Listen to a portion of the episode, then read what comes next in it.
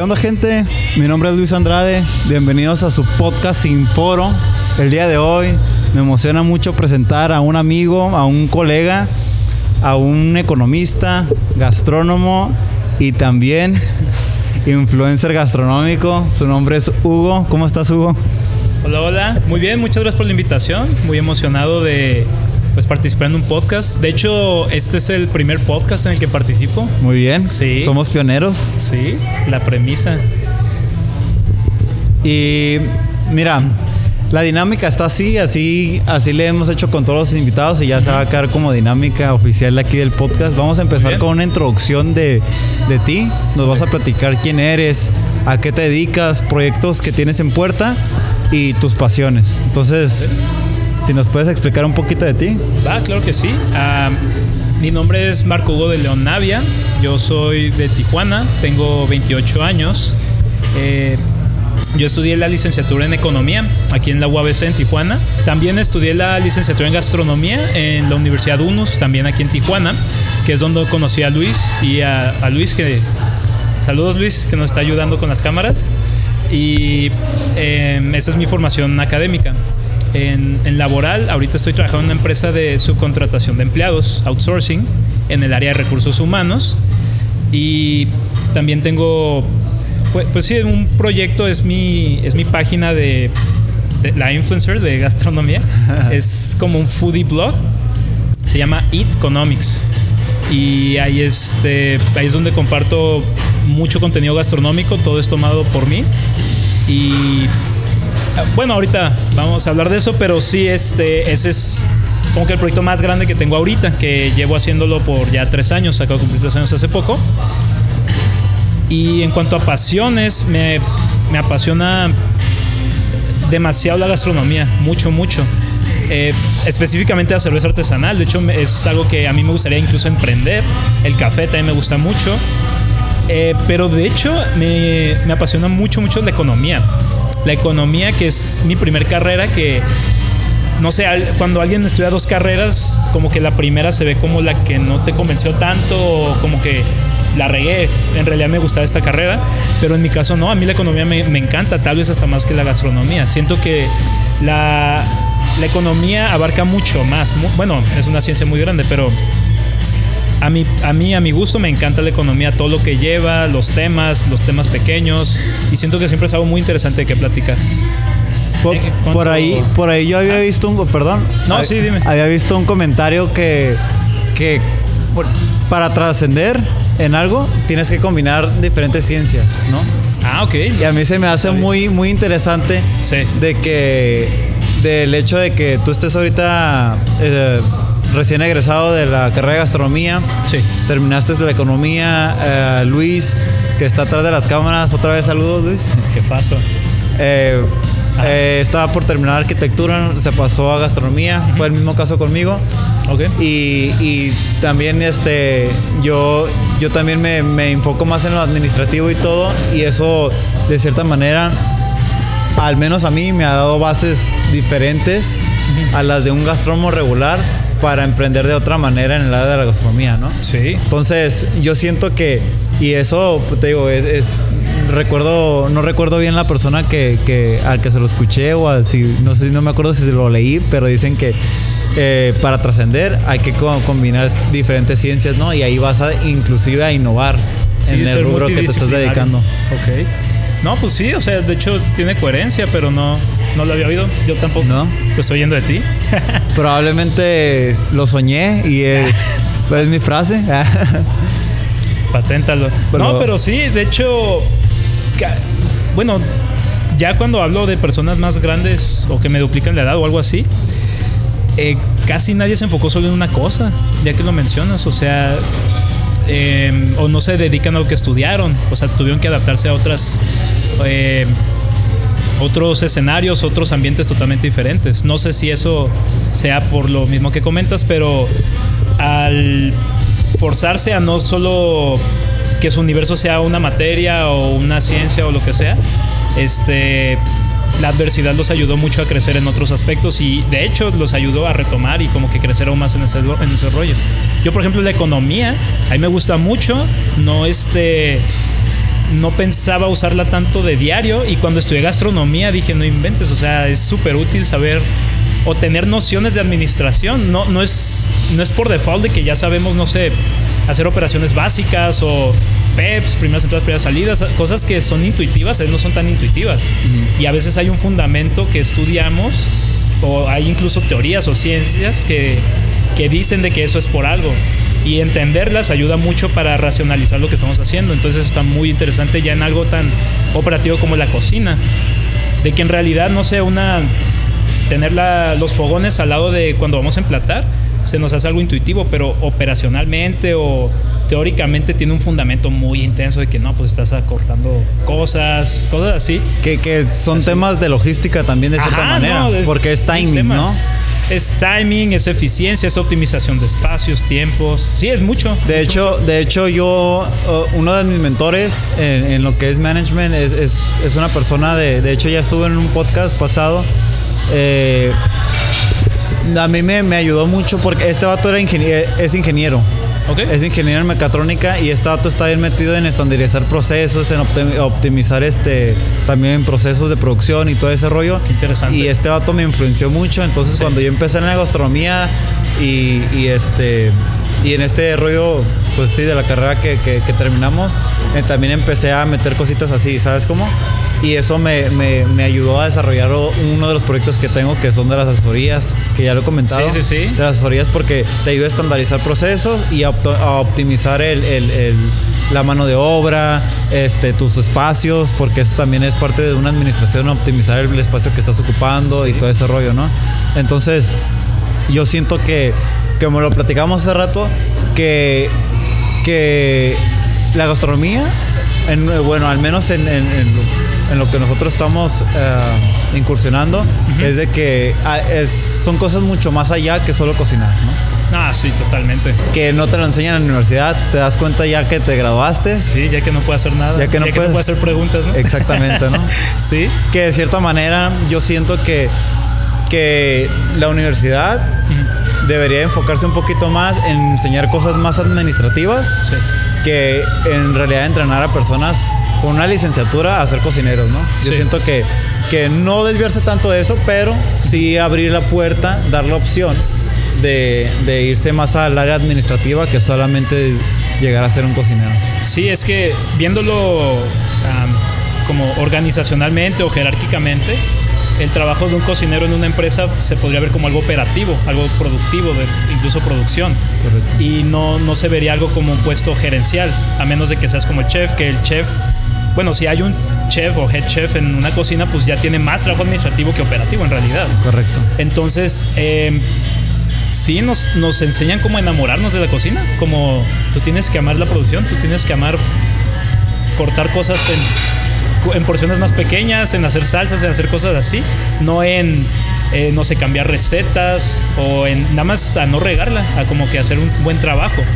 Y sí, yo creo que es muy importante tener habilidades administrativas o incluso de líder, bueno, no tanto liderazgo, pero como yo, de, creo que de liderazgo sí también, ¿eh? No, sí, pero o sea, es que el liderazgo pues engloba otras cosas. O sea, para mí liderazgo va a ser algo pero puedo ser el líder de mi línea de producción o puedo ser el líder del restaurante. sí, sí, también, sí. También hay grados de liderazgo. Entonces, este, yo creo que sí, mínimo darnos las habilidades para decir, ok, yo quiero esto. Porque no tiene nada de malo quedarse en cocina toda tu vida. No, no. Tampoco tiene nada de malo nunca entrar a la cocina toda tu vida. O sea, es como tú quieras. Pero tendría que haber las dos opciones. Para, por ejemplo, para en tu caso o en mi caso, que nos gusta más el rollo eh, administrativo, sí.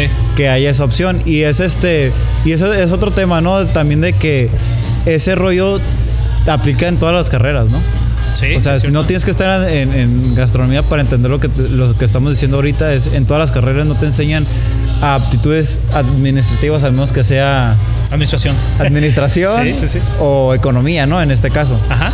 Pero, pero yo creo que, que de cierta manera siento que las universidades deberían apoyar un poquito más ese concepto, ¿no? De ayudarle a, la gente, darle las herramientas necesarias para poder emprender si, si así lo desean. Sí. Sí, de hecho, es. Yo creo que es mucho mejor a veces ese lado del apoyar el emprendimiento, como dices, porque En México se da mucho el emprendimiento por necesidad, que es cuando no encuentras trabajo o no hay un trabajo que te ayude a cubrir tus gastos, entonces tú estás obligado a emprender. Y a veces un emprendimiento obligado pues no tiene la preparación adecuada, es improvisado, no es eficiente o de hecho tú trabajas en tu propio emprendimiento, entonces no es este no es lo más óptimo, es mejor hacerlo muy muy bien planeado. Correcto, y aparte eso eso impulsa un poco más a la economía regional de donde estás en tu pues en tu colonia, lo que sea, si es un negocio pequeño, el impulso de la economía, ¿por qué? Porque también de cierta manera estás dando empleo, pues, ¿no? En vez de tú solo operarlo, pues estás, estás empleando a gente que a lo mejor sí necesita un, empleo, ¿no? Sí, de hecho, por bueno, no sé si suerte, pero últimamente yo he visto que ya no hay tanto como malichismo en, en nuestra región. Antes era una marca gringa llegaba, la amamos. Y ahorita estoy, viendo mucho apoyo local. Entonces yo creo que podríamos aprovechar eso para hacer algo local bueno, si quieren, o, si quieren, o sea, si quieren emprender algo, y usar eso como una característica positiva. A veces lo local no era algo positivo, antes era como que pues de baja calidad o chafa, y ahorita si algo es local y hay algo que no es local, casi siempre ahorita, pues agarrarían lo local. ¿Eso lo que tú estás diciendo lo has visto específicamente aquí en la frontera o lo has visto en todo, en todo México? Ah, no, en todo México no. Yo lo, he visto mucho en la frontera porque yo creo que en la frontera está muy marcado. Aparte que aquí es donde he vivido casi toda mi vida. Por ejemplo, el café a mí me encanta ahorita y siento que está pasando un movimiento muy interesante, que están saliendo muchas barras de especialidad, bebidas a base de espresso, cuando antes solo había, no sé, unas 3, 4 cadenas que dominaban todo el mercado y era un mercado muy desinformado. El café era como algo que no tenía que forzosamente saber bien, era algo para despertarme y darme energía. Pero ahorita ya vas a un café y pides un café y se te quedan viendo de que, pues, ¿qué, es un café? Tengo mil cafés, tengo mil métodos, mil cosas. Pero eso hace 10 años no existía. Y ahorita ya hay muchas opciones, casi, creo que todas son locales, o mínimo de Baja California, y han trascendido. De hecho, hay cafeterías que ya están en otras ciudades, que salieron de aquí, hay otras que tienen diferentes sucursales aquí mismo. Y han, han bueno, yo he visto cómo van subiendo de que ya nada más, este, bueno, ya no solo hacen café, a veces este, son coffee roasters, ya, ya su grano lo preparan y lo venden. Entonces ya ese es otro negocio diferente. Pero ¿crees que ese movimiento de emprendimiento, de hacer marcas locales, sea por la influencia gringa? yo qué creo, yo creo que, bueno, yo creo que sí, porque yo creo que llegó a un como artismo de que no tenemos oportunidad contra marcas extranjeras, porque en realidad si tienen un poder económico muy alto, este, un historial de marca, o sea, longevidad de marca que no podemos competir. Hay cervecerías que existían antes que México, entonces es como no hay oportunidad. Pero, pero ahorita el, el, mercado, al menos aquí en la frontera, se está yendo mucho al, al, rollo artesanal, ¿no? A lo que, por eso, a lo local, a lo que, lo que se produce aquí o lo que se puede conseguir aquí en la región, ¿no? Está muy enfocado a ese tipo de mercado. No, de hecho, a mí lo artesanal es un tema que como economista lo veo muy interesante porque no lo artesanal no siempre es algo positivo. De hecho, yo, por ejemplo, no sé si trabajara, no, se va a ver muy ignorante, pero en la industria médica yo jamás quise algo artesanal. Yo quise algo súper artificial, súper computarizado, exacto. Pero hay áreas en donde se permite, bueno, no se permite, es como algo apreciable. Por ejemplo, en la comida, de que, uy, me gusta de que tenga, no sé, ciertos tropiezos que no debería tener esta cerveza o algo así. O de que queden pedacitos de lúpulo, ah, es que es artesanal. Pero ya a un nivel de maquilas o cervecerías masivas, eso no puede estar pasando. No puedes tener procesos artesanales en ese nivel. Eh, pero, inclusive lo artesanal se puede estandarizar, ¿no? Para tener un mismo grado de calidad. Se puede estandarizar, pero... ¿Pero ya, sería industrializado? No, porque estandarizarlo no es lo mismo que industrializar, pero podrías correr el riesgo de que pierdas su, su, como alma artesanal, de que pues yo lo hacía a mano, ahora lo hago con una máquina y todo sale igual, pues ya no se siente tan artesanal pero esa característica no es algo deseable en todos los aspectos, pero aquí ahorita está como de moda, de que algo sea artesanal, de que, pues no sé, me gusta más de que la cerveza le esté haciendo un campeón en su cochera. un campeón. haga, o sea, mil personas en, en una fábrica a miles de kilómetros de aquí pero no sé si sea algo pasajero. Bueno, me imagino que sí, casi todo es pasajero de, en cuanto a esas tendencias. Pero yo creo que ahorita nosotros estamos en un ejemplo a seguir en cuanto al mundo artesanal. Tijuana es la capital de cerveza artesanal a nivel nacional, así en todo México. Sí. De hecho, la baja así es, es vista como el, el mejor estado de cerveza artesanal. en Pero también por la influencia de San Diego, Ah, que es la capital de, de- de cerveza artesanal, Sí. sí de Estados Unidos, sino que del mundo. No, viéndonos técnicos, pues sí, tuvimos muy buenos maestros. Nuestros vecinos nos hicieron un parote. Sí, o sea, tal vez soy muy agresivo, pero San Diego solito nos puede ganar a toda Baja California. En realidad, tiene un nivel cervecero increíble. Pero sí, nosotros agarramos muchos, este, pues no sé si técnicas, incluso cerveceros, recetas que nos ayudan a crecer mucho. Y sí, de hecho, no hay comparación a cerveza artesanal hace 10 años en Tijuana al, centro, al resto del país. Era muy, muy diferente. Total. Ahorita ya hay muchas cervecerías que ya tienen muy buen nivel. En Monterrey hay excelentes. que, bueno, a mí me da gusto porque a mí me encanta. Entonces es algo que me interesa. Y me gusta que todo México como que ya se esté interesando. Porque antes no. Antes era Y, como que... y más que nuestra región, nosotros somos, sea pionero en, en la industria, ¿no? Y eso está Ah. Sí. curado, pues de que, que donde tú vives sí. eh, sea reconocido por eso y por algo que te- a ti te guste. No, sí, de hecho... A mí me hubiera gustado mucho que me gustara el vino. Porque pues está ensenada. Sí, es una Pero chulada. sí, Me ¿no? encanta Y- el vino. y tiene una importancia hasta internacional. Correcto. Pero no me gusta. No, no te gusta para nada, ni Eh, lo para intento. degustarlo, no. No, es que no sé. O sea, me puedes dar un vino carísimo y siento que lo estoy desperdiciando. O sea, de que, ah, pues, pues, es vino, chido. sé que es muy bueno, sé que es muy caro, pero hasta me molesto conmigo de que debería apreciarlo, pero no puedo. O sea, no, es- soy muy ignorante. Pues que tema. puedes apreciarlo con el hecho de, pues sí, degustarlo y todo, no, no pisteártelo, pero, o sea, Sí. degustarlo. Y, y con eso lo estás respetando, Sí. el proceso y todo el rollo. No tienes que ser experto, porque yo siento que para apreciar algo no tienes que ser experto, güey. Simplemente tener su respetito. Por ejemplo, si estás tomando un whisky caro, pues tampoco le pongas soda. Ajá, Tómate a la- a las rocas máximo o así eh, seco, ¿no? sí. Yo, yo así lo veo. No, sí, y es muy válido. Solo de que. ah, O sea, si comparamos vino y cerveza, pues vino es un, un mercado mucho más importante en nuestra región. Y, pero yo me enfoco más en cerveza por mi puro gusto. Pero me hubiera encantado que me, que me gustara el vino porque siento que estoy desaprovechando los viñedos. Sí. Literal. Nada más voy a comer. Pues también hay gastronomía muy buena ahí en el valle. sí. Muy, muy buena. De hecho, sí. Oye, regresando un poquito al tema económico, porque estoy seguro que al igual que a ti te interesa mucho ese, ese rollo, a mí también me interesa. Sí, lo estudié. Eh, pues lo Me estudiaste. sí. Este. Pues me gustaría saber qué hace un economista en realidad, ¿no? Que, o sea, cuál, es, cuál es su ramo, su oportunidad de, de- de empleo. Sí. Porque este, te comenté hace un momento, bueno, no hace un momento, hace un rato más bien, que, que a mí la economía, el, el- el- el estudio de la economía, Sí. se me afigura mucho o lo comparo con la filosofía. Entonces, a mí me gustaría ver, tú que lo estudiaste, cómo lo ves y también en qué área se puede desarrollar. Sí. Bueno, pues eh, primero la ciencia, bueno, la economía es una ciencia social, entonces casi todas las ciencias es como medio complicado este, resumir o como que decir, ah, esta es el área laboral. Por ejemplo, no sé, la... mm, Bueno, no, sí, sí hay varias ciencias muy concretas, pero no se me viene una a la mente, pero bueno, voy a seguir con eso.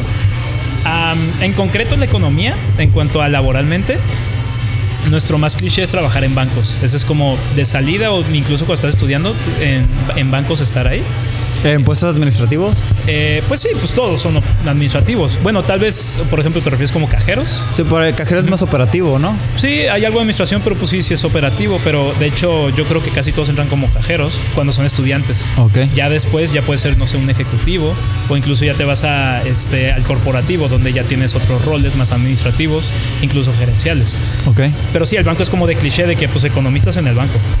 Am, también la política, pero la política en sí, yo creo que tus habilidades van a salir ya después, porque en realidad cuando estás entrando a la política, bueno, no sé, ese es otro tema muy interesante, pero siento que tus habilidades no son tan necesarias en la política cuando estás hasta abajo. Siento que nada más tienes que ir ganando un puesto cuando ya sea relevante tener habilidades.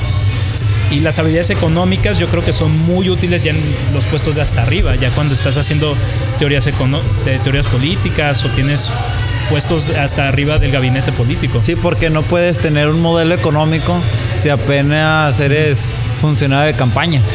Pues nadie lo va a pelar. Sí, o sea, lo puedes tener, obviamente, pero ¿quién, ¿quién, te va a escuchar, no? Nah, pues nadie. Quien te escuche, pues se le está jugando demasiado. Sí. Demasiado. Y otro rollo de la economía muy, muy también cliché es el emprendimiento. Casi siempre economía es como, ah, pues los economistas emprenden. Técnicamente somos los mejores emprendedores, pero no, no somos tantos economistas. Pero por el rollo administrativo, ¿no? Pues porque entendemos la economía. Bueno, no, entendernos, la conocemos.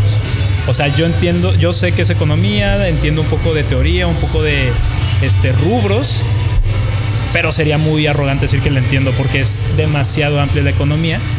Pero em, al yo entender eso, digo, bueno, pues tal vez un negocio tiene que funcionar así. Entonces, por eso tengo un norte de cómo funcionaría bien un negocio, pero al mismo tiempo somos una ciencia, es demasiado ambiguo. Sería algo más útil la administración de empresas, que es algo más aterrizado en una empresa.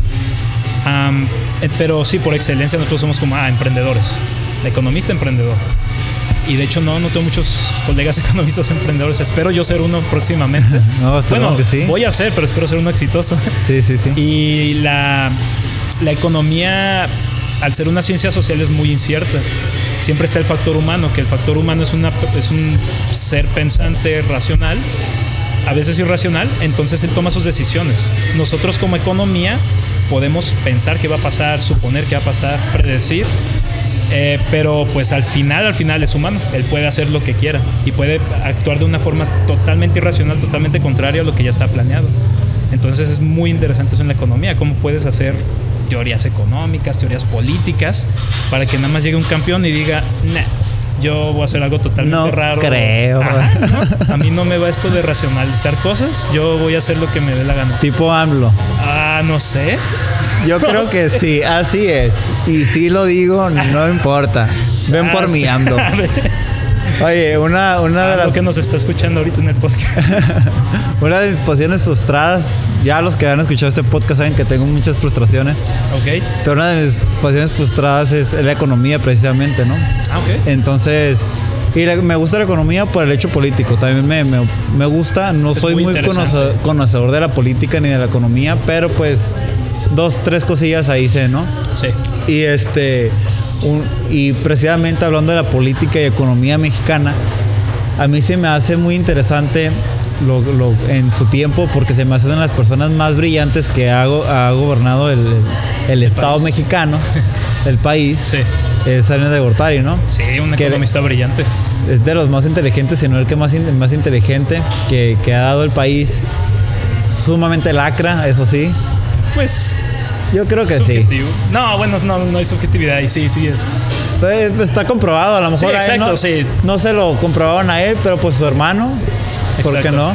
no, Sí, y este, algo que es admirable es, o sea, tuvo que ser una persona muy preparada para hacer lo que él hizo. No, no era algo sencillo. Le vendió la idea a México que iba a ser el primer mundo, güey. No, claro, y a lo que voy es de que estaba en una posición de poder. Estaba en una posición donde tenía una audiencia casi captiva y no este, supo ejecutarlo bien. O sea, no es como que pones a cualquier persona. Si a mí me dicen, hey, eres presidente, haz lo que él hizo, nah, jamás iba a poder hacer eso. Tal vez iba a ser algo muy diferente, pero si era muy, muy preparado, muy brillante, supo manejarlo muy bien. Está bien estructurado. Pues sí, exacto, a su conveniencia. Tal vez no estaba viendo tal vez nos está vendiendo la idea de que está viendo por México, pero ya después vimos que fíjate que es propio. Lo que yo creo ¿Ah? y como lo he visto en documentales, he leído dos que tres cosillas, este, su plan, a mi parecer, era perfecto. Estaba, estaba muy parecido al modelo económico que tiene Estados Unidos. Y, y yo siento que era perfecto para llevar a México al otro nivel. Ya. O sea, sacarlo del tercer mundismo radical. Pero la mala ejecución fue el pedo, ¿no? Y ahí yo fue, yo veo es que, como tú dices, llevó todo, todo a su, a su, a su interés. Todo, lo manejó a su interés. Le vendió Telmex a Carlos Slim. Los bancos a sus amigos bancarios que ni tenían, ni tenían experiencia de, de bancos ni nada. Que al final de cuentas lo empezaron a vender a, a Estados Unidos también. Entonces, Todas esas malas ejecuciones, malas, malas decisiones, al final de cuentas, de cuando em- empezó a, a, a, ¿cómo se dice? A privatizar todas, todo lo que era del, del gobierno, pues ahí fue cuando valió madre, porque no se lo... sí, pues sí, valió madre porque se lo vendió a gente que no sabía, güey. Sí, de hecho ahí estás ejemplificando perfecto eso de que tenía un plan perfecto, pero pues llegó el humano a pues hacer algo totalmente diferente. Exactamente, y lo- de Sí, sí, hecho, de hecho, también de la- la- parte de la crisis que, que hubo en ese tiempo, este, fue también que empezaron a dar créditos a los pendejos, ni siquiera validando los ingresos Sí. de las personas, pues que las- el ingreso de las personas era también una basura como lo es ahorita. Sí, Hablando del, del, del- del mínimo, ¿no? Sí, lo, lo- este, el problema ahí con los créditos es de que al dar tanto sin checar tanto si esa persona es capaz de poder terminarlo o pagarlo al final, pues los, el puro interés se lo va a comer y pues ya empiezo, empieza a ser contraproducente estar dando tantos créditos hacia lo. Bueno, no a lo tonto, a lo sin hacer chequeos así de background y todo ese rollo. Exactamente. Bueno, de hecho también eso le pasó a México, a Estados Unidos, ¿no? Ah, entonces no pasa nada. Normal. no, no podemos satanizar a ese güey por eso, pero por lo demás sí. Si le pasó a Estados Unidos, ah, está, Sí, está bien. no está tan mal No que importa. nos haya pasado. Bueno, este. Y siguiendo con el tema de la economía. Entonces, el- el- eh, los ramos principales es bancos Ajá. y política. Bueno, sí, eso es como hasta cliché diría yo, como que ah, pues ahí es donde entras. Pero en realidad un economista es una persona muy útil en varios aspectos. La cosa es de que yo creo que brillan más en, en puestos ya pues directivos o gerenciales. Las habilidades económicas yo creo que ayudan mucho en ambientes operacionales o donde requieren una administración de una nómina de, persona, de mucho personal. Pero, pues no sé, un recién egresado no va a estar a cargo de muchas personas, entonces es por eso que siento que tienes que profundizar en la economía para así ejercer como un economista muy apreciado. Porque en realidad son muy, muy útiles, pues es economía. ¿Quién, quién dice, pues, no, no quiero un economista? Pues claro que quiero, pero no- ahorita si me hace un economista no sabría qué hacer con él. O sea, no, no, lo, no lo explotaría a su, A su capacidad, exacto. Pero sí, yo sé que economistas son muy, muy útiles ya en, en ambientes laborales, pero más, más altos. De hecho, me acuerdo mucho de. ay, o sea, me acuerdo que Fox tenía algo que ver con economía, pero no me acuerdo de su puesto. Entonces sé que trabajaba en Coca-Cola, pero tenía un puesto muy, muy alto. Entonces es a lo que iba, de que. Pues él fue presidente. Pero pues antes él trabajaba en Coca-Cola, en un, puesto alto. Y de ahí dijeron, este güey va a ser, este individuo va a ser el presidente de México. Y sí fue. Y sí, era una persona pues en un puesto administrativo muy bueno.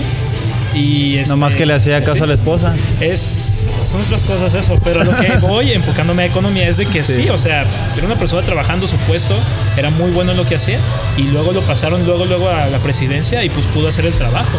No sé si bien o mal, pero hizo el trabajo, que eso no es nada fácil.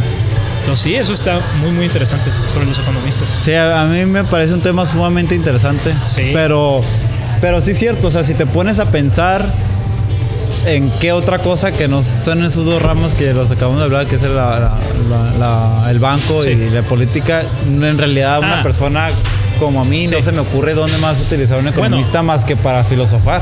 De hecho, ya como siendo concretos, pues varios compañeros míos que egresaron, que entraron ahí, todos entraban a eh, pues a diferentes áreas de, consul- de consultorías muy muy grandes, así como en Deloitte, KPG, um, Ernst Young y ah, bueno, no me acuerdo la otra, pero son cuatro.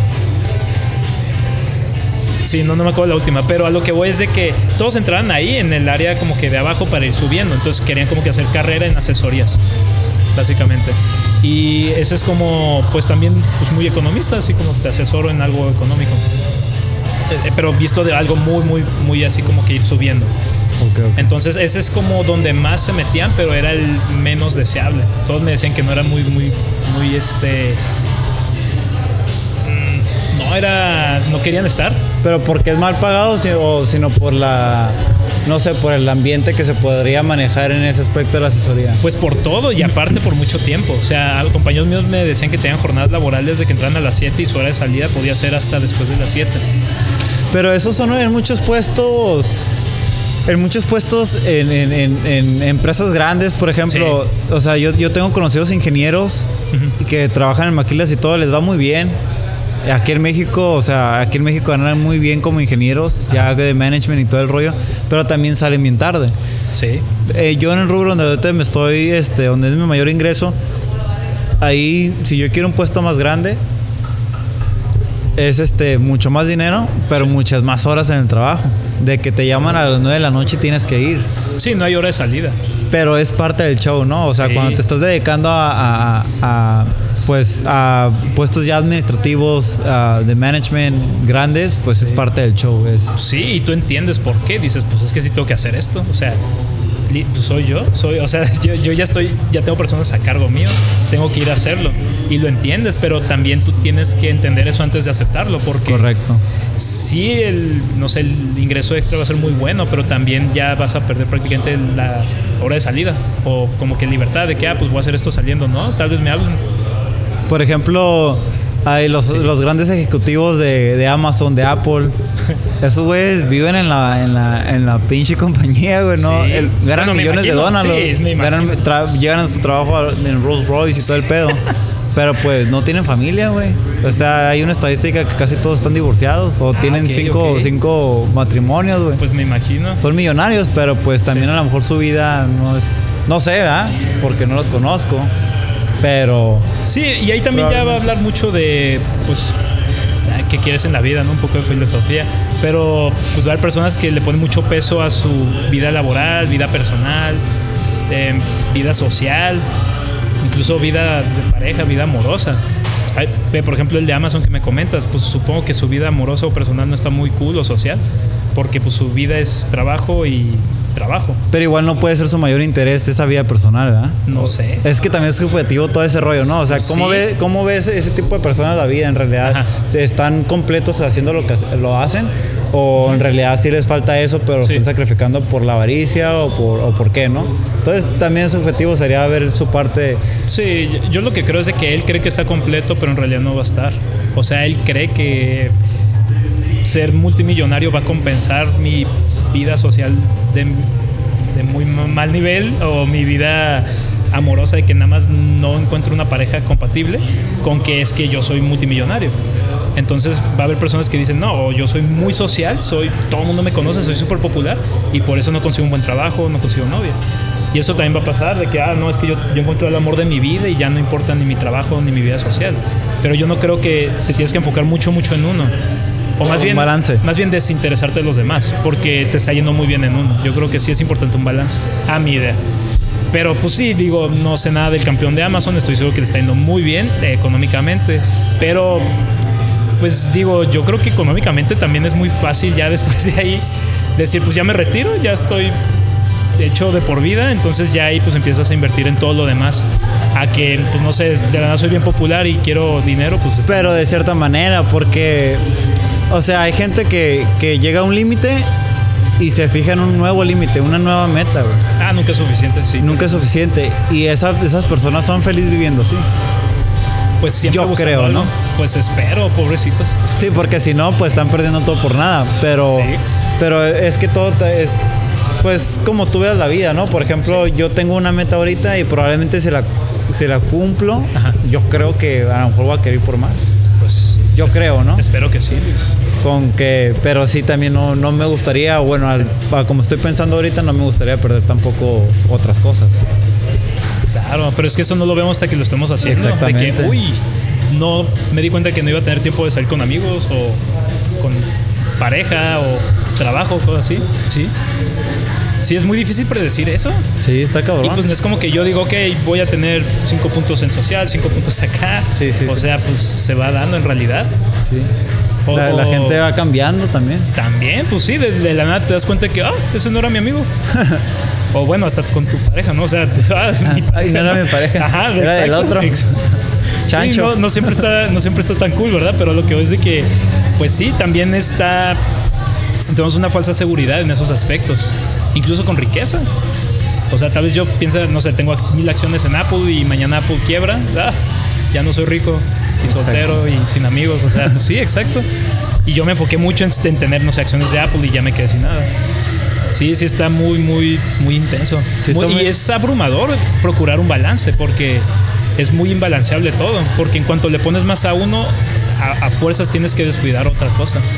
Eh, eh, yo, yo he platicado ya de esto anteriormente en los podcasts, pero yo siento que el balance igual sigue siendo su objetivo, pero, pero mientras te tenga un balance emocional a ti, yo creo que, o sea, si, si ponerle un poquito más acá y poquito menos acá, te sientes lleno, pues adelante, ¿no? Sí, eh, El peor es de que tú te sientas bien contigo mismo, que, o sea, que sepas a dónde vas y, y, ya. Sí, yo, yo, yo concuerdo contigo de que yo creo que es algo muy personal, muy a mí, pero yo creo que algo importante es de que no puedes ignorar un aspecto. O sea, tienes que tener todos en cuenta, aunque sea poquito, pero tenerlo en cuenta. Por ejemplo, de que cuides todos estos aspectos y dices, ah, a mí la familia me vale. Yo creo que no, yo creo que mínimo te tiene que importar poquito, aunque sea. O sea, no descuidar todos. Y ya, yo creo que eso es como lo mínimo. Y ya, pues depende, tú le pones más peso a cualquier otro. Pero sí, yo creo que es importante cuidar todos los aspectos. O considerar, no cuidar. Considerar. Pues sí. Sí, yo, yo le, le voy más a ese término. Sí, porque no. Pues sí, la subjetividad está muy difícil. Está muy difícil, es como la, la pregunta que hace Diego Rosarín, no sé si lo conoces. No lo vi, no. No, no lo ubicas. No tengo el gusto. Pero no, he oído el nombre, pero no, no, no, lo he visto, no he visto videos. Eh, hace una pregunta muy subjetiva también. ¿Por qué crees lo que crees? ¿No? Y es, es que eso es la vida, ¿no? Ajá. O sea, todo es subjetivo, pero pues después de que tú te sientas bien con esa subjetividad. Sí, yo, yo creo que a veces sí hay que ser un poco egoístas de, pues esto me hace sentir bien, me voy a ir con eso. Sí. Yo creo. Es que, es que en realidad tu, el autoestima está conformado diferentes porcentajes por persona, ¿no? Porque es como la personalidad de cada quien. Pero tu autoestima está formado de cierta manera de lo que piensan los demás de ti y lo que piensas tú de ti. Oh, sí, sí, sí, sí. Y, afuera, y eso no lo vas a poder quitar. Porque si tú dices, yo quiero, o sea, a mí no me importa lo que la gente piense, pues ahí automáticamente te está importando lo que la gente piense. De cierta manera, pues. Le estás dando relevancia. Exactamente. Entonces, uno, una persona no puede vivir con su mente en blanco en ciertos aspectos. O sea, no, está. Sí, o sea, no lo había pensado, pero sí. sí, no, ya. Está, está cabrón. Sí, de hecho, o sea, me puse a pensar, o sea, si yo viviera en una isla, me importaría qué piense quién de mí. O sea, pues yo, nada más. Si yo pienso que soy el mejor de la isla, pues soy el mejor. Si pienso que soy el peor, soy el peor. No, no hay alguien más que me pueda dar esa aprobación de que así eres, no eres. Exactamente. Ese Diego está intenso. Está, está intenso, güey. está bien intenso, güey. El vato está metido en, lo, en, lo, en el rollo filósofo, pero también se contradice en cabrón, güey. Ah, lo hubieras invitado para. No, no, pues es que es muy famoso, güey. Todavía no. Dijiste que ahorita no, que ahorita, iba a venir yo. Sí, dije, no, va a venir otro famoso que no tanto. No, aparte tiene un blog este, entonces no. Oye, pues me gustaría saber tu opinión como, como economista. Ah, sí, dime. Sobre. ¿De quién? ¿De qué? ¿Qué es, o sea, qué, qué es lo que tú consideras una persona rica? ¿Una persona rica? Porque ahí te va, por eso es la pregunta. En cuanto a riqueza, ¿no? Ajá, riqueza, porque tú puedes tener bienes, no tener dinero en el banco o, tener poquito, pero puedes tener bienes. Sí. Bienes físicos y vivir de cierta manera en austeridad. Sí. ¿Verdad? Pero tienes muchos bienes. Sí. Puedes tener poder adquisitivo, dinero medianamente en el banco y vivir no tan austero, pero pues ah, puedes tener un buen carro, una buena casa y, dinero en el banco. O puedes este, tener no tener bienes, pero tener un casonón, dinero en el banco y, y, también cosas materiales. Entonces, por eso es mi pregunta, porque porque a mí se me hace muy, muy difícil uh, categorizar a una persona si es rico o no hasta que sean millonarios, pues, ¿sabes cómo? Pues sí, sí, pero aunque ahí yo creo que te estás yendo mucho a la liquidez de los recursos. Haz de cuenta de que, por ejemplo, yo puedo ser, no sé, yo soy dueño de una ciudad, literal. Tengo cero dólares, cero en mi cuenta bancaria, pero soy dueño de otra ciudad. O sea, técnicamente soy multimillonario, pero no tengo nada de dinero en efectivo, o sea, líquido, o sea, como eh, en liquidez se refiere de que puedes eh, transformarlo en otras cosas. Entonces, y esa ciudad, pues no es como que la puedo vender. Tal vez pueda vender un terreno o algo así, ¿no? Ya me estoy yendo muy en partes, pero técnicamente soy súper rico, eh, absurdamente rico, pero pues no puedo ni comer hoy.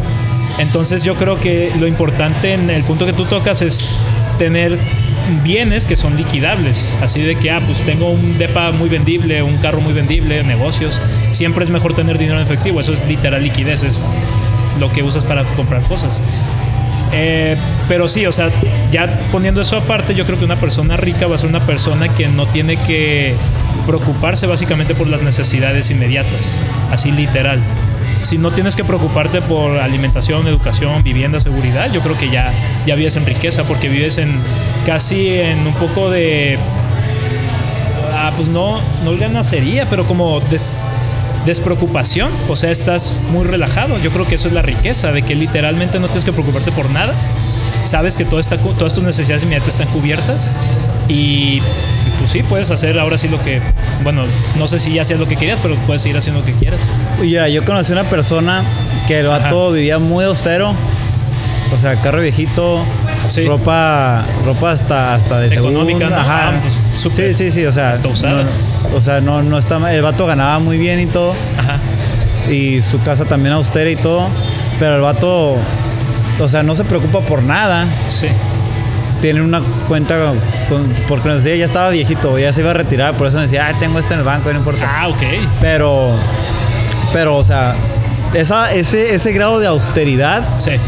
O sea, el vato puede costear cosas mejores, pero ese grado de austeridad lo puede considerar de cierta manera rico o, ya cabe en otro tema ese tipo de cosas? Yo sí lo consideraría como rico porque él está viviendo de forma austera por decisión, no es porque él no tiene otra opción.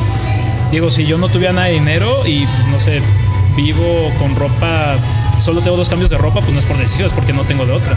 Pero si él prefiere no gastar dinero en eso y ser muy austero en el lado de ropa y gastar mucho en negocios o terrenos, lo que sea, pues esa es su decisión. Pero también él, lo decía al final. Y si él está bien con esa decisión, pues es rico. Está, está interesante, porque, o sea, yo, yo también la pregunta es porque a veces ves en las redes sociales, pues gente que, de que, oh, pues mira acá, ¿no? Lo, el lujo que traigo que avioncito y no sé qué, viajecito en helicóptero y cositas así. Y a lo mejor su, la gente, los espectadores no tanto esa persona porque esa persona pues está vendiendo una imagen, o sea, eso, eso, eso lo entiendo, es mercadotecnia y todo el rollo, ¿no? Sí. Este, pero la gente a lo mejor tiene este mal concepto de que es ser rico, o sea, en realidad esa persona es rica. Y a mí se me hacía muy importante hacer uh, de cierta manera clara esa idea de un punto tuyo, o sea, como, como experto en economía, en, en, cuestiones financieras, pues para que, o sea, esté esa ese contraste de ideas de lo, de lo, de lo que se ve en redes sociales, en el mundo allá, el mundo feo, a la realidad, ¿no? Sí. No, y yo, yo creo que podrías ver. Ah, gracias. Yo creo que lo podrías ver de que, mira, por ejemplo, una persona que piensa igual que tu amigo, que vive de una forma muy austera, pero si tiene dinero, si ve a otra persona igual a él, de que él sabe que le va bien, pero igual decide vestirse de una forma austera y cosas así, no lo va a ver como una persona no rica, lo va a ver como una persona rica, casi como un colega. Igual, por ejemplo, no sé, yo cuando veía a Steve Jobs, yo no veía pobreza, a pesar de que se vestía de una forma austera.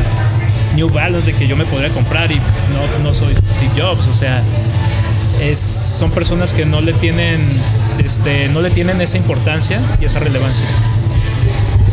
Sí, yo otra. otra, otra, por favor. Ah, sí. bueno, este. Voy a hacer una pequeña pausa nada más para mencionar aquí a mis amigos de Beer Boutique que nos hicieron el pago de recibirnos hoy. Muchas gracias. Para grabar este podcast y pues nos están atendiendo también. Este, muchas gracias a Beer Boutique. Y. Uh, pues sí, es muy válido ese punto que, acabas de mencionar. Me gusta, me gusta la manera de que, de, cómo lo ves. Sí. Lo comparto. Lo comparto porque yo también no siento que, que, o sea, si tienes poder adquisitivo, porque el poder adquisitivo también son de muchas maneras. Más en Estados Unidos, el tu poder adquisitivo es basado en un crédito, no necesariamente por el, la liquidez que tienes. Entonces eso también, eso también está, está muy bien que lo que lo que lo hagas así como que es ese punto. Sí, no lo había pensado. O sea, ahorita que lo mencionas. Sí, sí. Pues es que es que es en realidad, pues, la verdad era muchas de las personas que, que viven en Estados Unidos no pudieran tener un carro del año si no tuvieran ese, ese tipo de, Sí, de facilidad de acceso a créditos que te dan. eh, bueno, no, no sé si facilidad, pero te lo distribuyen por un largo periodo. Que muchas personas dicen que allá nadie es dueño de nada, o son dueños de promesas de que van a ser dueños ya que se estén a una edad muy, muy avanzada. Pues no sé, yo creo que allá es muy cultural. Allá es. Eh, Es una cultura, de hecho, el, el, Sí. el, el- el pedo del crédito, o sea, el, crédito es a veces mucho más valioso en la sociedad que la liquidez que puedas tener. Imagínate. Porque si tú tienes 30 mil dólares en, en el banco, Ajá. pero no tienes crédito, historial crediticio, Sí. olvídate que te agarres un carro aunque sea un chiquito, un, un, no sé, un, un, fo- un Focus o... Sí, un no, un chico. Fiesta, un Fiesta, que es de los carros más chiquitos Sí. eh, más económicos, olvídate que lo puedas agarrar a crédito. ¿Sabes cómo? Tú puedes pagar en cash, pero no. En crédito Ajá. Tendrías Sí, que sí, sí. desca- descapitalizarte total para... pierdes mucha liquidez. Exactamente. Ah. Entonces vas a valer menos porque ya no tienes liquidez y pues tu crédito pues ahí apenas da. Entonces es cierto. es algo muy cultura- cultural así como lo mencionas. Pero también está interesante, ¿no? Poder analizar ese tipo de... Sí, porque es una herramienta muy útil el crédito y la cosa de allá es de que como es algo cultural, es algo que se usa casi masivamente. Entonces, como se usa tanto, todas las personas tienen acceso a cosas que en realidad no tendrían acceso sin el crédito. Entonces hasta nos da una sensación de riqueza falsa, Correcto. de que todos tienen cosas que nosotros deberíamos tener. Por ejemplo, yo mexicano voy allá y digo, no manches, todo el mundo tiene carrazos. Y voy acá y pues no es lo mismo, pero pues acá sí son dueños. Bueno, y tampoco estoy generalizando, acá pues también muchos son a crédito, pero este... Sí, pero también el crédito aquí es un poco más difícil. sí, no, sí, sí, ya es otra cultura diferente, pero lo que voy es de que allá se ve muy asequible todo, muy de que está, ah, yo lo quiero, pues agarro un crédito, ah, yo lo quiero, ah, pues fácil. Y acá creo que no se da esa flexibilidad. Pero allá se ve muy, no se ve nada satanizado los créditos. Acá yo sí lo veo un poco satanizado, de que ni le entres, de que te vas a ahogar y cosas así. Pero también aquí lo- lo- los términos y condiciones de, de acceder a un crédito Sí. son totalmente ratas, güey. Por ejemplo, Mm, ya. a- hace muchos años, no sé, como en al principio de los 2000 había este tipo de créditos para adquirir casas que, que, si no mal recuerdo, se llaman UDIs o algo así. Que, o sea, las casas tenían UDIs, pagabas como cuatro veces tu casa, güey. Al final de. Al Sí, término. Sí, sí, sí. O mucha gente, mucha gente empe- eh, empezó a demandar a los bancos por eso. Claro. Porque pues me estás robando, ya pagué cinco veces mi casa, ¿de qué estás hablando? Pues. Gracias, Luis. No, y sí, pero hasta las personas, bueno, los banqueros se podrían, bueno, se deben y pueden eh, proteger o justificar porque pues eso está en el contrato, de seguro está en el contrato. Ya va a ser de que las personas no lo leyeron o lo malinterpretaron, pero pues sí, son prácticas de que se aprovechan un poco de la ignorancia o de que saben que no van a prestarle atención y pues ya de ahí Se hacen agarran. el, hacen el negocio. Sí, totalmente. Correcto. Los créditos. Los créditos. Una bendición allá en Estados Unidos y aquí. Es una herramienta muy útil si lo vemos como una herramienta, no como una necesidad. Ya cuando lo ves como una necesidad, ya es peligro. Eh, no sé quién lo escuché, es que soy muy malo para recordar nombres. Ay, Pero fue Diego, otra vez. fue Diego otra vez. Oye, eh, es- yo le- había escuchado que tampoco no puedes usar un crédito por necesidad. O sea, si usas tu tarjeta de crédito Ah. como, como, eh, como último recurso, Claro. ya valiste madre, ya, ya caíste en la trampa, ¿no? Tendrías Sí. que usar el crédito como si fuera cash, como si tuvieras la liquidez para poder ah, obtener ese tipo de cosas. Sí, sí, sí. De hecho, eso es lo ideal. Porque sí, eh, si lo usas por necesidad, eso significa que tú no tienes liquidez para pagar eso y usas eso porque no tienes de otra. Pero eventualmente vas a tener que volver a pagar eso y un poquito más. Entonces es como que, pues, ¿dónde vas a sacar ese dinero? Claro que te van a pagar y todo ese rollo, pero pues te va a salir más caro cuando no lo planeas. Exacto. Porque el crédito sí, es, sí este, penaliza mucho esas acciones. Y, más, y es mucho mejor que tú lo hagas de una forma consciente de que, ok, esto va para crédito. Y así vas haciendo un hábito muy sano de un crédito. Y así es como aprendes a usarlo. Y ya Correcto. tienes como que hasta un buen historial crediticio y todo por el estilo. Correcto. Pues te tengo la última pregunta, Hugo.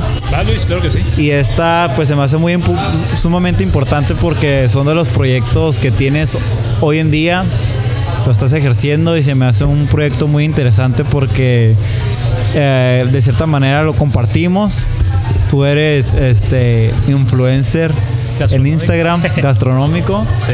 Y yo pues ahí le hago a la faramaya ahí en YouTube con la cuchara blog, ¿no? Qué bien, de hecho me falta YouTube. Y deberías de entrar. Hay que hacer Está- colaboraciones. Sí, deberíamos. Ahí, ahí próximamente va a ser una colaboración de Economics y la cuchara blog. Ya que pueda cruzar allá. Pues en realidad todos los videos los hago aquí, ¿eh? ah, pues ¿qué estamos haciendo aquí? ¿Qué, qué estamos esperando?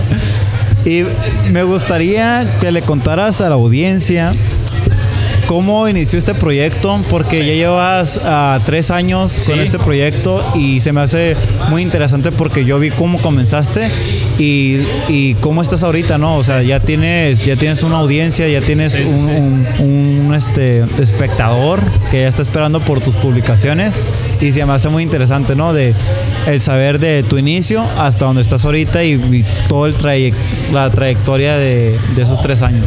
Sí, de hecho, hasta me acuerdo que en los inicios yo les preguntaba nombres. Bueno, no preguntaba, de- como feedback de que "Ay, se me Consultabas. esto. Ajá, exacto. Y pues no, es bien difícil aterrizar un nombre. Es muy difícil. Yo pensé que era bien fácil, que era como, ah, pues ya me decidí a abrirlo, ok. Pero pues ya cuando tienes que escribir el nombre es como, pues, ¿cómo le pongo? No es como tan fácil. Y sí, me tardé mucho en el nombre. Creo que fue lo que más me tardé. Pero bueno, la página como empezó es porque yo ya había compartido fotos de alimentos desde creo que si no, si no me equivoco fue en el 2013 en enero la primera foto de comida que tomé así en mi en mi cuenta de Facebook que es mi cuenta personal y me acuerdo porque ese día empecé un álbum, porque antes subía fotos así bien, bien X, ¿no? Pero eh, empecé un álbum, se llama Food Porn, así en mi perfil personal, porque ya quería poner un, un álbum de puras fotos de comida. Y ya me acuerdo que empecé en el 2013 y junté como 300 fotos. Y cuando junté 300 fotos dije, ya mi perfil personal parece un perfil de comida, mejor voy a abrir un perfil de comida. Literalmente fue casi por necesidad. Y yo no estaba buscando nada a cambio. O sea, en mis fotos de comida que subía a Facebook, pues nada más mis tías, mis amigos y ya me daban likes. O sea, no usaba hashtags, no usaba tags, no usaba ubicación. Pero era por puro gusto. Claro, en serio, o sea, porque a mí me gustaba, ni siquiera sé si eran buenas o malas, nada más a mí me gustaba, lo subía. Sí, sí, sí, lo usaba muy personal. Pero cuando es que sí, cuando llegué a mi foto 300 dije, no, ya son 300. Ya, Hugo, ya. Date, Párale. date cuenta. Sí, sí, esto ya no es tu perfil de Hugo, ya es perfil de comida. Y es cuando me decidí por hacer un perfil aparte. Y es cuando empecé a ver, pues, ok, qué nombre, porque pues, el nombre era importante para mí. En plataformas sabía que quería Instagram, porque todo era por Facebook y no me gustaba. Y en Instagram podía hacer tags, hashtags. Am, como que había más dinamismo. Y lo que me gustaba de Instagram es de que solo son fotos. Sí. En, en Facebook pues, puedes poner estatus o compartir cosas y en Instagram solo es tu perfil, son todas tus fotos, entonces eso se me hace muy atractivo. Y en ese entonces había una opción donde podías ver un mapa y las fotos en donde fueron tomadas, entonces se me hacía aún más cool eso de que, por ejemplo, podía ver el mapa de México y ahí salían las fotos en donde fueron tomadas. Ya lo quitaron, pero pues me gustaba. Y pues total, aterricé este, la página hasta pues el 12 de agosto del 2018. Ya, ya, Ah, pues sí, de hecho, pues empecé en el 2013. 2000, sí, cinco Sí, años. estaba- Sí, es cierto. estábamos este, en la universidad todavía. Todavía sí, de hecho yo creo que estaba nos, a un año de salir, salí en el 2019. Y sí, de hecho yo estaba preguntando a todos mis amigos de que qué hago así en gastronomía, pues dije, pues estas son personas que saben de gastronomía, pero no saben de redes sociales, ya me di cuenta, o sea, ya, ya hay en el punto, porque nadie tenía algo parecido a lo mío. Sí, sí. Y yo dije, ay, pues de seguro un docente sabe de un amigo que tiene algo y no, nadie conocía a nadie. En ese tiempo yo solamente ubicaba, y porque me lo dijo Luis, el de, el de Baja Yomi. Ah, baja yo. Era el único que, Sí. que, que yo ubicaba en ese Sí. tipo de cosas. De hecho, yo igual, yo en mi cuenta personal lo seguía antes de conocerlo en persona. Ya después lo conocí por la página. Pero sí, este, y el nombre es por mis dos carreras, así de economía y gastronomía. Siento que se oye cool, así como economics, un juego de palabras. Sí, sí, está muy bien. Muy original, pero en realidad mucho. está muy difícil en México. En Estados Unidos todo el mundo, oh, economics, very cool, y así, y acá es como que, yeah, economics o eat, economics, sí, es, es como medio rarón. Pero a mí me gusta, también me gusta que no sea tan relacionado directo de que no dice food o eats o algo así. Me gusta que está medio. Bueno, sí dice eats. La verdad, a ver, la verdad a mí se me hace un nombre muy original. A mí, bueno, a mí también y se me hace muy personal. Muy, muy personal. Y, y, sí, así empecé con la cuenta.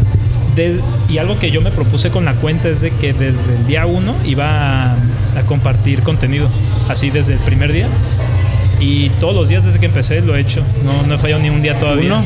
Ni un día. Pero no, pero una publicación por día. A veces subo más. ¿Neta? sí, cuando me voy de viaje a veces subo pues tres publicaciones por día. Pero es medio exhaustivo, ¿no? Porque yo he visto que en tus publicaciones pones toda la descripción, precios y recomendaciones y que no sé qué. Dije, a la madre, ¿cuánto tiempo le inviertes aquí? Es que en realidad... O ya tienes templates para... No, todo lo hago a mano. Todo. A la madre. De hecho es muy artesanal. de que está de moda. No, y es que pues ya lo hacía yo por gusto. Lo sigo haciendo por gusto en realidad.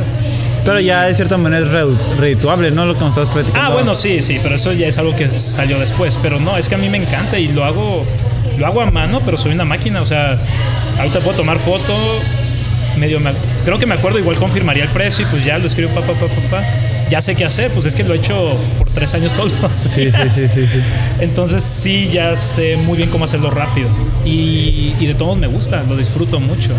Y al principio pues era lo mismo, de hecho dije, ah, pues es lo mismo, nada más ahora un perfil aparte. ¿Y, algún día pensaste que iba a ser redituable así como lo es ahorita? O sea, que te de que recibas algo mínimo la comida, pues porque yo con mi proyecto yo no recibo, yo tengo que pagar todo. Sí. No, en realidad sí lo pensé, pero no lo planeé. O sea, dije, ah, pues tal vez me hago famoso, o ah, pues tal vez abro algo de esto, pero nunca lo planeé, nada más dije, es posible. Y yo dije, pues voy a seguir haciendo lo que me gusta, ya después voy viendo cómo hacerle para, no sé, adquirir más seguidores, más fama o más conocimiento. Y me gusta que fue muy orgánico. De hecho, hasta la fecha no he pagado por ningún post, así como sponsored o algo así. No, no le he metido nada de dinero, todo es muy artesanal, muy orgánico. Y este, entonces sigo con la misma ideología de que me, me, gusta, lo hago, pues es un hobby todavía, no, no vivo de esto para nada. Em, y ya como que me acuerdo mucho que poquito antes del año me, me contactó una página que quería colaborar por mí, conmigo. Y yo que, ah, pues perfecto. De hecho, la página se llama Avocados from Mexico. No sé si la Sí. Es una página. Que te mandaron hasta un paquete. Me mandaron unos calcetines. Pero, o sea, es una página de. Tienes comerciales en el Super Bowl. Y me habló a mí, Niño Economics, con mil seguidores, de que quería colaborar conmigo. Y yo, déjalo, pienso. ah, todavía te diste el paquetote. No, pues claro. claro. Ni, ni, le, obvio no le cobré nada, pero se me hizo muy raro cómo me, se acercaron a mí, cómo me encontraron. Y ya de ahí, como que de la nada me empezaron a invitar a muchas cosas. Y así conocí a muchos foodies colegas, eh, muchas personas, muchos dueños de restaurantes. Y, y ya después sí era un poco abrumador las invitaciones. De hecho, había un punto en de que tenía dos invitaciones diarias. Y sí, se oye bien cool de que pues no me estás comiendo gratis. Pero sí, pues también tengo, o sea, trabajo, vida, o sea, social. O sea, si pudieras vivir de eso está chingón. Ajá. Pero como todavía no es lo suficientemente redituable para costearte tu vida. Ajá. O sea, no tanto porque tienes otros deberes, ¿no? Bueno, ahí también es de que tenía tantas invitaciones porque no cobraba. O sea, me oh. hablaban, me decían, ah, pues puedes venir aquí, yo creo que puedo. Y pues me, me daban una hamburguesa y yo encantado. Pero ya con el tiempo dije, oye, pues no está tan chido estar comiéndome una hamburguesa cada dos días. O sea, sí está chido, pero no, o sea, ya, estaba viendo que me estaba saliendo más caro. Entonces sí es cuando dije, pues ya voy a empezar a no aceptar tantas invitaciones, pero tampoco quería como que batear. Entonces dije, pues, entonces mejor voy a empezar a cobrar porque ya también era un costo para mí. Correcto. Bueno, obviamente por la gasolina, ¿no? Pero, o transporte, pero a lo que voy es de que ya me estaba costando de que tengo que apurarme en el trabajo, tengo que apurarme con otros planes. Eh, pues tal yo quería salir con amigos o quería estar valiendo en mi casa y ya no puedo porque tengo que ir a comer. o, sea, sí, se oye absurdo. ¿Qué, qué mamón, ¿no? O sea, no, no. Te escuchaste muy fresón, la neta. pero a veces ya había comido, pero entonces ya era como que ya empecé a cobrar por lo que hago, porque ya también tenía una audiencia, tomaba fotos que ellos usaban, entonces de cierta forma dije, pues voy a empezar a cobrar por hacer esto. Y cuando empecé a cobrar, a mí me gustó mucho porque ya, por ejemplo, de 10 invitaciones, alrededor de 3 sí, sí aceptan de que, ah, ok, sí te pagamos. Muchos no, no aceptan. Pero me gusta porque no, no me muero por ir a todas en realidad. O sea, claro que me gusta conocer lugares nuevos, pero no todo el tiempo este, quiero ir a lugares lejos nuevos. Entonces me gusta poder planear, elegir qué quiero. Y pues si me van a pagar, pues está cool, porque hasta luego con más gusto. Claro. Bueno, en realidad sí me gusta todo, pero pues saber que me van a pagar es como que ah, está cool. Y ahorita estoy en ese punto de que si me invitan, ya automáticamente pues les cobro. A menos de que pues sean amigos. Por ejemplo, Luis, yo, yo voy a ir gratis, no te voy a cobrar nada después. Esto. Ah, lo Qué bueno que a porque, porque por, por eso te invité. Sí, Ah, de hecho me dijiste para que, hacer el arrangement. que iba a ¿eh? pagar el de la cámara, ¿no? La, la cuenta de ahorita está Oh, su sí, nombre. sí. De hecho, ya cada quien pedimos cinco cheves de 100 pesos, entonces. Ya están para llevar. Y fue muy interesante cómo evolucionó de invitaciones a restaurantes a eventos también. Por ejemplo, ya me. Pues me tocó con Avocados for México, que se me hace bien raro. También Calimax me ha invitado a eventos. Ay, güey. Eh, Los de la canasta. La canasta estuvo bien cool. ¿Ellos te invitaron? Sí, de hecho me invitaron a, a, este, a Ensenada. Y ahí cobré un poquito más, por ejemplo. Pero sí, me, sí. me encantó el evento en sí. Inviten otra vez, por favor. Me, me gustó mucho. ¿Me mucho. pueden invitar a mí también? Eh, sí, hay, hay presupuesto también, hay, lo- sí, no, no hay problema. No, pero sí, me encanta de que ya nos consideran en otro grupo. Digo, en otro grupo, este, en otro plan, no solo ir a restaurantes. Y algo muy interesante es de que ya hay una comunidad foodie, food blogger. Y a mí me gusta mucho de que estoy como con los más grandes ahorita. Que no somos tantos, somos como 10. Pero sí nos llevamos muy bien, genuinamente nos caemos bien, genuinamente disfrutamos salir. Y hay mil, hay muchas cuentas, muchas cuentas. Respecto a eso, a mí es algo que se me hace muy, muy cool. Porque en vez de verse como competencia, todos salen juntos y postean y la gente ya lo sigue con. O sea, Sí. a mí me gusta más Economics, sigo Economics. ¿Sabes cómo? Gracias. Y, y, y- y yo creo que los espectadores que, te- o sea, sus seguidores Sí. también piensan lo mismo. O sea, los Sí. que te siguen a ti, siguen a, a ti y, o siguen a, a otros, pero, pero se me hace bien curada la, comunidad, la ah, comunidad que están creando, pues, ¿no? Que son, Sí. que son compañeros, que son amigos, se apoyan mutuamente en vez de estar compitiendo a ver quién tiene los mejores posts. Y está raro porque normalmente siempre va a haber competencia o celos o así. Sí. Eh, por ejemplo, ahorita Bajayomi que mencionabas, él anda en 30 mil. Yo ando, seguidores, yo ando pegando los 7 mil, casi 7 mil. No, pues ya, ya O sea, no, sí es algo, pero pues él me gana por 23 mil. Y Pero él todavía. lleva mucho tiempo. No, sí lleva tiempo, pero a lo que voy es de que no. Yo, No cuando salgo, ni nada, pues. yo cuando salgo con él, no es como que. Yo no siento esa diferencia. Yo lo veo como que un colega, de que, ah, pues vamos a salir al mismo lugar, tomamos las mismas fotos. Y igual otras cuentas que son del mismo tamaño, igual. De hecho, a veces me hablan de que me acompañas a esto y yo, ah, pues sí. O, ah, pues no. O sea, no siempre puedo. Y está muy cool eso de que no nos fijamos tanto en números, nos fijamos más en ya te conozco, pues tu compañía sería como valuable en, en esta visita porque tomas bien fotos o sabes platicar bien con las personas, que eso es muy importante.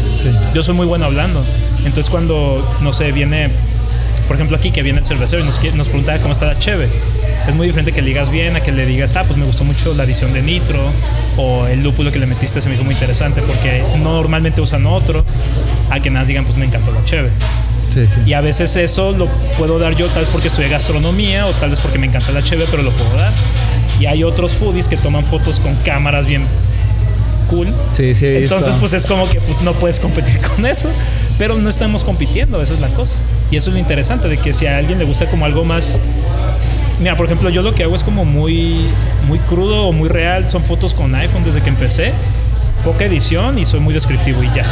Pero hay otras personas que no ponen nada de descripción, ponen más bien su idea y ponen mucha producción y ya. Hay otras personas que se graban comiendo, hay otras personas que nada más toman puros reels, videos. Al final de cuentas es diferente contenido. Aunque sea la misma hamburguesa, Sí. vamos a decirlo así, Sí, sí, sí. es diferente tipo de contenido. Es, por ejemplo, en mi caso los videos. Ajá. Hay este, varios videos de, de uno de los videos que más tengo vistas. Es de, Ah, de, de manzanilla. Y hay muchos Ah, videos de manzanilla. Ajá. bueno. Y hay muchos videos de, de, de esos, pero al final de cuentas la gente está consumiendo diferentes, pero porque les gusta más el contenido. ¿Cómo lo explica una persona que la Sí. otra? Y eso es lo curada. Pero a mí se me hace más curada de ustedes de que en realidad salen juntos, no van individualmente. Eso, eso a mí se me hace bien curada, pues, porque sí, es este.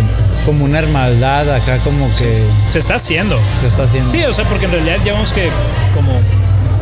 Yo creo que se formó poquito antes de la pandemia. Entonces, pues... Bueno, no, pues ya, ya, ya Ya. lleva rato, ¿no? Pero pues se me hace todavía muy joven. Pero sí, o sea, lo estamos haciendo muy bien. Acá, de hecho, hace poquito fuimos al valle, como ocho foodies, creo.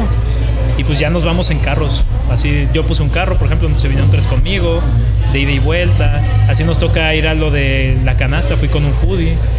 Sí, o sea, ya casi siempre estamos en equipo y es muy agradable porque yo me divierto. Sí, sí. Y de verdad me encanta, o sea, es mi tiempo libre, digo, pues, ¿qué quiero hacer? Pues voy a consumir un restaurante y me, pues, me van a pagar por comer y por subir una foto. Se oye muy vacío, pero pues también yo ya le meto ahí un poco de producción o cosillas. Sí, sí. E igual mi contenido, de hecho, es muy muy repetitivo en cuanto a, pues solo pongo, soy muy descriptivo, que hace muy aburrido para unos, pero a otros les va a encantar los reels que hace, por ejemplo, JC Border Foodie, otro foodie. Él es mucho de reels y canciones acá bien intensas, pues está bien, ya depende que te guste a ti. A mí me encanta lo mío. Yo, señor economista, o sea, me encanta que sea tan, con tanto formato, tan repetitivo, de que si te metes ya sabes lo que hay. Pero eso es, pues, yo soy mi mayor fan ahorita. Sí, sí. Totalmente. Y fíjate que ese es uno de los puntos más importantes como creador de contenido, Ajá. porque al igual que tú, yo soy mi propio fan. O sea, y eso, o sea, si tú no eres capaz de consumir tu propio contenido, mejor ni lo hagas, mejor dedícate a otra cosa, Sí. porque si no lo ves tú, menos la gente lo va a estar viendo. Pues sabemos que lo ves como un trabajo, pero sí. Sí, o sea, sí. Pero ya sería de que, o sea, si lo estás viendo como un trabajo, eh, probablemente redituable, pero no por tus propios medios, sino porque Claro. a lo mejor alguien más te está financiando o, o algo parecido, ¿no? Pero, Sí. por ejemplo, nosotros empezamos con el proyecto porque te gusta, te gusta y estás creando un contenido que, que también disfrutas mucho, el hacerlo y también consumirlo. No, sí, y de hecho eso me ayuda mucho a seguir haciéndolo todos los días. Porque no está fácil. Porque sí ha habido días que me aflojera. Obviamente, muchos días. Pero de todos lo hago. Termino diciendo, pues. Ya tienes una racha aparte de eso. O sea, y yo dije, pues lo voy a hacer diario. Y al final sí lo disfruto. Al día siguiente digo, ay, Hugo, estás siendo exagerado. Claro que lo ibas a subir o algo así, pero pues sí, todos tenemos nuestros malos días o días de flojera o días que estoy enfermo. De hecho, a veces estoy enfermo y digo, no manches, pues lo voy a preparar para mañana en la mañana subirlo o, o en la noche, algo así. Porque sí, y en realidad no es como que alguien me está checando de que "Ay, lo subió todos los días. O bueno, quién sabe, tal Puede vez sí. ser que sí. Puede ser que sí.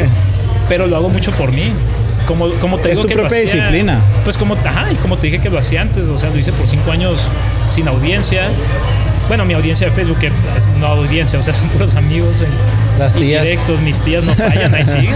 De hecho, las tías, de sí. hecho, también estoy en Facebook y mis top fans, una es una tía. Eh, ¿Cómo se llama el, el- el fan este destacado, no? O algo así. sí, bueno, yo tengo en inglés, top fan. Ah, ok. Sí, de hecho tengo una tía, un amigo y una persona que no sé quién sea, pero se aprecia mucho que ahí sea top fan. Nada más tengo tres ahorita. Ok, sí, ok. yo no sabía de las medallitas. Sí, sí. Sí, ahí lo activé y fue mi tía, primer lugar, claro que Yo sí. también lo activé así, pero no, no tengo. tengo es que tengo Sí. mi mayor audiencia en la cuchara blog es en YouTube Sí. y, y ya después de ahí sigue Facebook. No, sí, de hecho en Facebook yo tengo tres likes por foto. O sea, mi tía y otros dos. Entonces sí es, en Facebook como que no se da tanto para eso. En Facebook es muy de, como de hacer shares. O de que mandar cosas por mensaje, no tanto de dar likes. De hecho es muy raro los likes. Mi foto con más likes debe tener como 50, como mucho.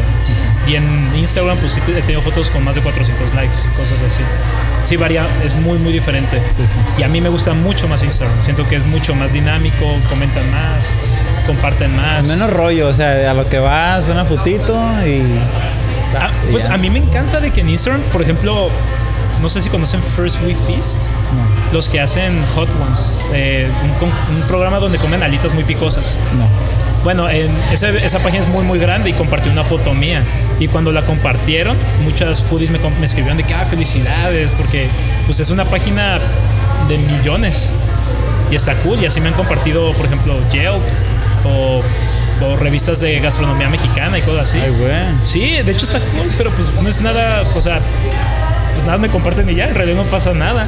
Nada más yo digo, no manches, me está compartiendo. Pero, no o sé. sea, si, si, si te están compar- compartiendo medios así, Ajá. es porque ya te están dando un reconocimiento y una validez de lo que estás haciendo y eso está curada porque te sigue impulsando a seguir haciendo lo que, lo que te gusta. Sí, no, es que la neta me encanta de que, o sea, a mí me gusta hacerlo, pero también me gusta de que a la gente le guste. Ve, por ejemplo, si mañana me comparten la guía Michelin, es como nosotros tres, como, no manches, qué chingón. Pero mis amigos van a decir como que, pues, te compartió una llantera, ¿qué tiene? Y yo, no, es- o sea, es un trasfondo muy interesante, pero porque sabemos de gastronomía. Sí, sí. Y eso, es, eso se me hace muy interesante, que yo sí puedo apreciar un poquito más el lado gastronómico de, de esto de food blog. No, pues la, la verdad, pues felicidades por tu proyecto. este, Ah, gracias, va, va a seguir, estoy seguro que va a seguir creciendo porque es muy buen contenido. Y este ahí para que lo sigan, se llama Economics, lo voy a poner en la descripción del podcast. En Facebook e Instagram. Ajá, les voy a dejar el link de los dos para que los eh, para lo que sigan. También, si me lo permites, pongo tu personal para que te sigan tu Claro, personal. adelante. Y este, yo creo que ya vamos a culminar el podcast el día de hoy. Ok, Muchas gracias, Hugo, por aceptar la invitación al, al- al- al podcast. sí. Muchas gracias a Beer Boutique una vez más por aceptarnos aquí. Muchas gracias, Luis, por estar en las cámaras, estar pendiente Luis, que esté grabando gracias. todo. Sí. Y este, gracias a ustedes por escucharnos y nos vemos en el próximo capítulo.